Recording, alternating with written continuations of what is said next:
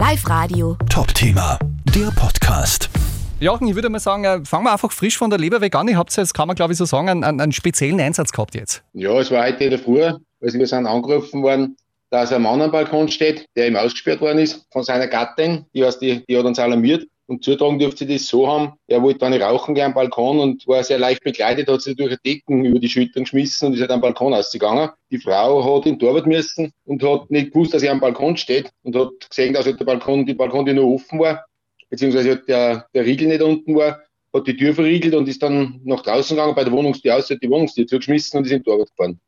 Also sprich, der Mann ist dann draußen gestanden mit der Decken und hat nicht mehr rein können. Genau, der ist im sechsten Stock am Balkon gestanden und wir haben halt in Bad Ischl äh, sehr eisige Temperaturen gehabt in der Früh. Es hat einen Frost gegeben, dementsprechend war ihm natürlich auch kalt. Dann ist die Frau äh, irgendwann einmal draufgekommen, okay, der Freund steht draußen oder wie ist es dann weitergegangen? Nein, er hat dann um Hilfe gerufen und in der nahegelegenen Therme, die also gleich nebenan vor dem Gebäude ist, ist er dann äh, ist festgestellt worden, dass er am Balkon steht. Das heißt, das hat ihn irgendwie erklärt. Und er hat dann die Nummer von der Frau runtergerufen und diese Person dürfte dann bei der Frau angerufen haben. Und sie hat sich gedacht, na, da ruft eine unbekannte Nummer. Ja, sie hat halt dann trotzdem abgekommen und war dann ganz erstaunt, wie der natürlich, oder die Person, ich weiß nicht, ob es ein Mann oder Frau war, auf alle Fälle dann gesagt hat, ja, dass, dass ihr Mann am Balkon steht und nicht mehr rein kann.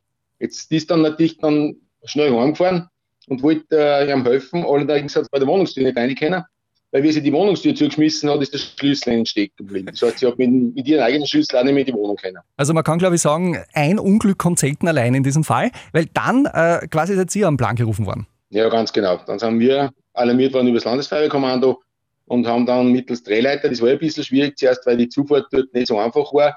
Wir sind eigentlich auf ein Nachbargrundstück dann von der Energie AG zugefahren und haben dort die Drehleiter so in Position bringen können, dass wir gerade heute, das ist nur um einen halben Meter gegangen, sag ich jetzt mal, dass wir hingekommen sind und haben die Person mal als erster vom Balkon geholt, weil die Türöffnung hätte sicher länger in Anspruch genommen. Vor allem wollten wir bei der Tür nichts beschädigen, weil es nicht unbedingt notwendig war.